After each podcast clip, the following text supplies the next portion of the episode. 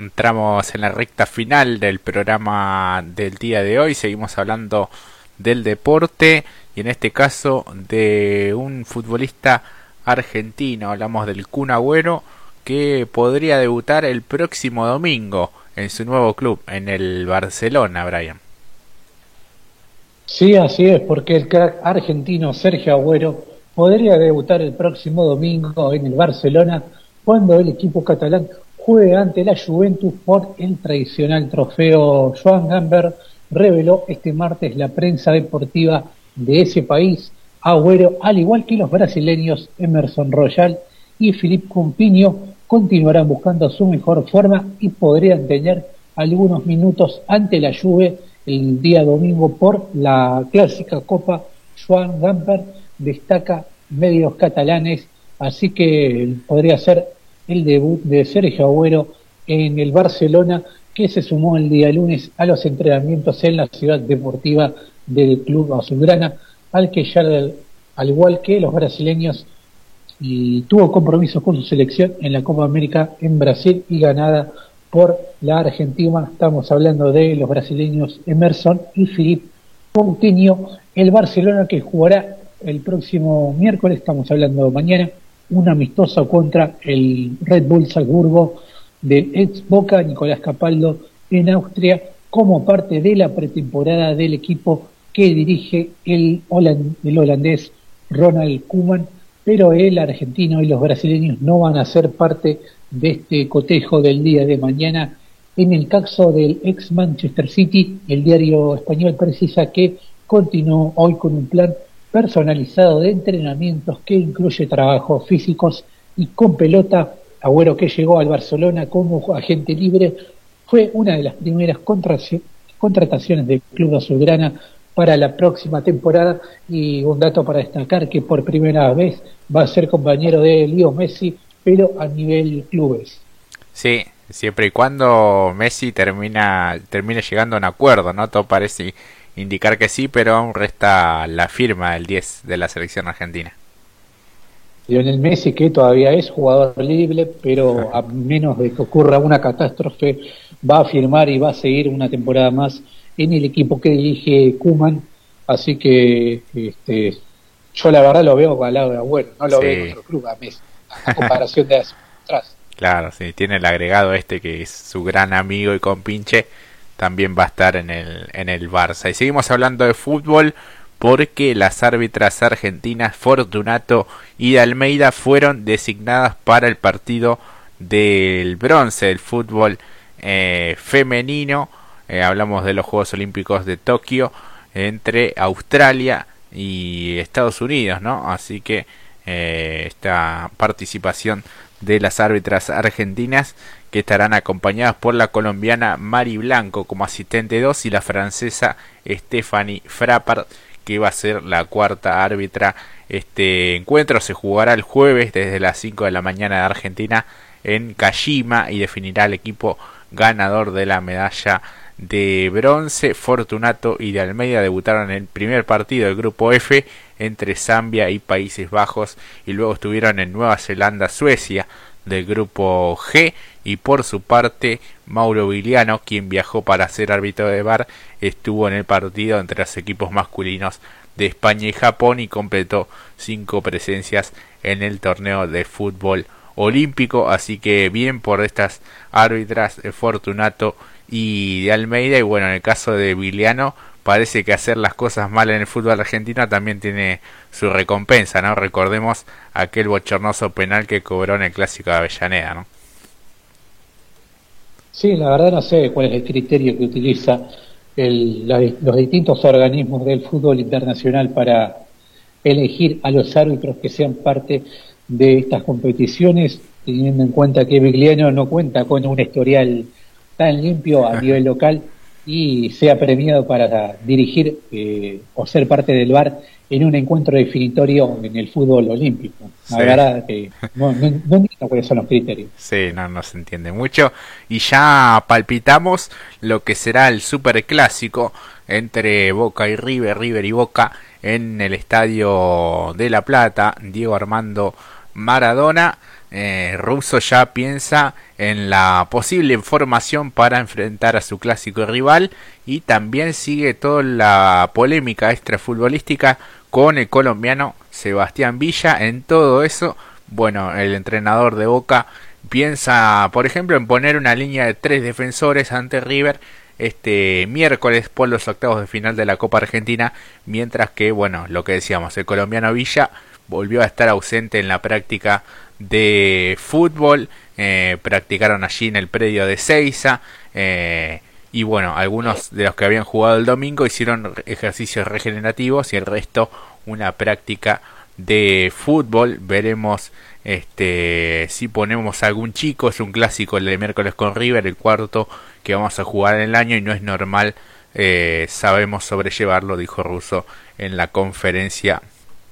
de prensa. La idea del técnico es retomar una línea de cinco defensores para jugar ante River, dos de los cuales pasan a ser volantes y se transforma en tres en el fondo, como la que utilizó con distintos nombres ante el mismo rival por la quinta fecha de la Copa Diego Maradona el pasado 14 de marzo. Las dudas en el once inicial están en saber si podrá jugar el peruano Luis Advíncula, quien el sábado tuvo su primer entrenamiento con el plantel. Falta que llegue el famoso transfer para que esté autorizado, aunque igual viajó con sus compañeros a Córdoba para presenciar el empate 0 a 0 eh, en esa provincia ante Talleres. De no poder hacerlo, lo hará Marcelo Weigan, quien regresó de su préstamo de Gimnasia de Grima La Plata y ya lo hizo en forma oficial en los encuentros ante Atlético Mineiro por Copa Libertadores y el del pasado domingo ante Talleres por la Liga Profesional de fútbol y bueno, este después en la saga de defensores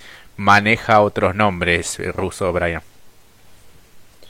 Sí, porque el técnico de Boca está pensando con Carlos Izquierdos y Marco Rojo que vayan de la partida y parecería que Carlos Zambrano le ganaría el puesto a Lisandro López, en tanto que por el lado izquierdo Agustín Sández sería de la partida ya que el colombiano Frank Fabra sigue sin una mini, sigue una mini pretemporada con su compatriota Edwin Cardona, pero algunos piensan que llegaría la oportunidad para que el juvenil Valentín Barco, de gran protagonismo en los dos partidos que jugó en la reserva ante Banfield y San Lorenzo Almagro por el torneo local,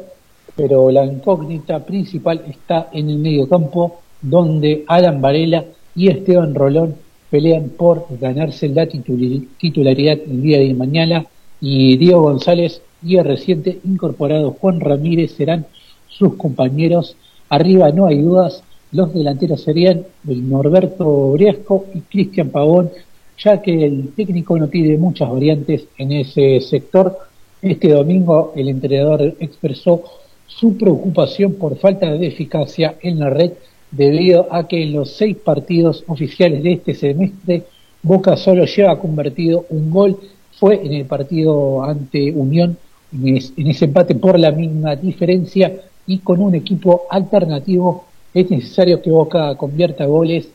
pero confío que ya van a llegar porque el equipo crea situaciones, hay que tener calma, indicó Miguel Ángel Russo de forma sincera, así que la posible formación de Boca sería con Agustín Rossi en el arco y en la defensa Carlos Zambrano, el cal izquierdos y Marcos Rojo jugando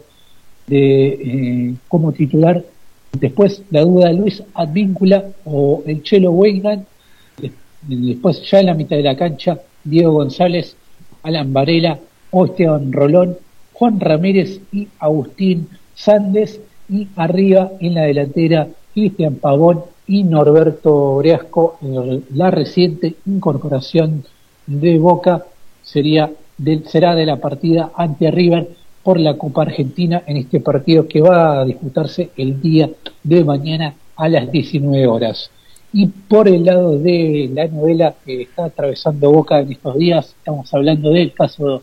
de Villa, que volvió a ausentarse en el entrenamiento y la relación entre el jugador y el Consejo de Fútbol, presidido por Juan Román Riquelme, está cada vez más tensa. Tampoco es que en Boca lo esperaban, ya que son conscientes de que esta vez Sevilla irá hasta las últimas consecuencias y pretende marcharse antes de la entidad de la Ribera. Respecto, el viernes pasado dejaron, eh, dejó claro al presidente Jorge Ameal y el integrante de la Secretaría de Fútbol, Jorge Bermúdez, que el club ya pasó por la situación al departamento de legales y son los abogados los que se ocupan de esta falta al contrato laboral que está teniendo el futbolista colombiano. Ya son tres los días que el jugador no cumple con su trabajo y la idea es que el futbolista es viajar a su país en los próximos días si no se encuentra una solución. Villa que tiene contrato hasta el 30 de diciembre del año 2024 y su representante tiene todo arreglado con el Brujas de Bélgica para avanzar hacia un contrato por tres temporadas. El club europeo había ofrecido por su pase 7 millones de dólares y Boca, que es el dueño del 70% de su ficha, eh, Deportes Tolima tiene el 30% restante, rechazó la propuesta y está en espera de que el club europeo suba el monto de la oferta, ya que su cláusula de salida es de 40 millones de dólares. No hay que olvidar que Villa afronta una causa por violencia de género entablada el año pasado por su expareja Daniela Cortés y ya fue elevada a juicio oral por la Cámara Penal de Lomas de Zamora, así que por esa causa el futbolista tiene que pedir permiso a la justicia cada vez que sale del país, ya sea por un tema laboral o personal, y recordemos que Boca va a enfrentar a su eterno rival, al River de Marcelo Gallardo, mañana desde las 19 en el Estadio Ciudad de La Plata por los octavos de final de la Copa Argentina y el arbitraje de Patricio Lustó. Así es, y hablando de River, Gallardo define al equipo para su séptimo mano a mano con Boca, sin la presencia ya de Matías Suárez, el entrenador de River, Marcelo Gallardo, concentrará este martes a sus jugadores con una duda en el equipo titular para enfrentar este miércoles el séptimo mano a mano definitorio ante Boca Juniors desde que él asumió en junio de 2014 con la ausencia de Matías Suárez y la presencia del chileno Paulo Díaz eh, que está mejor de la dolencia por la famosa paralítica que lo sacó del partido ante Huracán, sí Matías Suárez descartado por lesión y con la duda de Carrascal en la zona media, el millonario ya piensa en el superclásico de los octavos de final de esta Copa Argentina, el zaguero chileno quien sufrió un golpe en la media hora de juego ante el Globo ya y que fue reemplazado por Jonathan Maidana se encontraba mejor esta mañana pero solo hizo tareas de kinesiología y trabajó en el gimnasio para poder llegar en óptimas condiciones al miércoles tras la rotación frente a Huracán donde descansaron desde el arranque Fabricio Angileri, Enzo Pérez, Nicolás de la Cruz y Brian Romero. El muñeco definirá este martes el equipo que va a jugar ante el Ceneice el miércoles a las 19 en el Estadio Ciudad de La Plata. La duda principal pasa por el colombiano Carrascal, quien jugó los 90 minutos ante Huracán y podría dejarle su lugar a José Paradela de buenos ingresos en los minutos que sumó en las últimas tres presentaciones. Así el probable equipo para enfrentar a Boca será con Armani en el arco, Montiel Díaz, David Martínez y Angileri, Bruno Zuculini, Enzo Pérez, De la Cruz y Paradela o Carrascal, Romero y Julián Álvarez que va a ser el reemplazante de Matías Suárez. A estos futbolistas se agregarán otros 10 concentrados que son los arqueros Enrique Bolonia y Germán Lux, los jugadores de campo Javier Pinola, Jonathan Maidana, Milton Casco, Alex eh, Vigo, Agustín Palavecino, Enzo Fernández, Benjamín Roleiser y Federico Girotti. Con este panorama el plantel se entrenó en el River Camp de Seiza con tareas regenerativas, para algunos que jugaron ante Huracán y con una rutina más exigente para el resto de los jugadores. Eh, previo a los trabajos, el plantel, el cuerpo técnico y todos los habituales colaboradores realizaron los eh, testeos de antígenos para detectar contagios de COVID y todos los resultados fueron eh, negativos. Hay algunos futbolistas que están trabajando de manera diferenciada, caso Agustín Fontana, un desgarro, el mencionado Suárez por una extensión muscular eh, se lo va a preservar en principio para el partido de ida de cuartos de final ante Atlético Mineiro del otro miércoles, el 11, Robert Rojas que tiene una pubialgia y Leonardo Poncio con algunas tareas especiales debido a la miocarditis que le causó el contagio de COVID. De este modo el partido ante Boca será el séptimo mano a mano, como decíamos, definitorio de la era Gallardo con seis eliminaciones a favor del muñeco y una conseguida por Boca en mayo de este año por penales en la bombonera por los cuartos de final de la liga profesional tras el empate en dos. Así que bueno, veremos de qué manera se lleva a cabo el partido el día de mañana y si querés Brian repasamos algunos de los cruces definitorios en la era Gallardo ante Boca. Sí, así es. Uno de los eh, de los primeros cruces fue en el año 2014 en las semifinales de la Copa Sudamericana con igualdad sin goles en la bombonera y triunfo de River con gol de Leonardo Pisculici en el Monumental tras el penal atajado por Marcelo Barovero a Emanuel Gigliotti. Apenas empezado el partido, luego en 2015 se enfrentaron en los octavos de final de la Copa Libertadores con triunfo en la ida en el Monumental 1-0 tras el gol del uruguayo Carlos Sánchez por un penal y con la suspensión en la vuelta en la boca tras los recordados incidentes de gas pimienta que le valieron carísimo al club Ceneice y por torneos locales jugaron una final en marzo del año 2018, estamos hablando de la Supercopa que enfrentaba a los ganadores de la Copa Argentina y el campeonato, en esa ocasión River venció a Boca 2 a 0 con tantos de Gonzalo Martínez e Ignacio Escoco. Y por supuesto en el año 2018 hubo otra final con un 2 a 2 en la ida con goles de Lucas Prato y Carlos Izquierdos en contra en la bombonera y en la vuelta que se jugó en Madrid por los eh, recordados también incidentes en el Monumental. River venció 3 a 1 a Boca con goles de Prato y Juan, Fernando Quintero en los 90 minutos y un tanto de Piti Martínez ya en el suplementario la última vez que se cruzaron fue en el año 2019 en las semifinales de la Libertadores con triunfo por el Millo 2 a 0 en la ida en Núñez con los tantos anotados por Nacho Fernández y Rafael Borré y en la revancha pasó a la final por diferencia de gol a pesar del triunfo 1-0 de Boca en la bombonera. Además, los historiadores asumen que en total son 19 los cruces mano a mano desde la era previa al profesionalismo y que la tercera parte de los mismos se terminó dando en, los, en estos años de el muñeco Gallardo frente al club de Núñez. Así que los datos históricos totales de la mano, eh, de los mano a mano en los superclásicos registran que River eliminó a Boca en 13 oportunidades y solamente fue eliminado seis veces con dos enfrentamientos a nivel local y siete a nivel internacional. Así que cerramos el capítulo del fútbol para cerrar con el automovilismo y una jornada muy especial el pasado fin de semana. Así es, para en particular para Guillermo Ortelli, que alcanzó un récord en el TC este fin de semana en San Juan Villicum.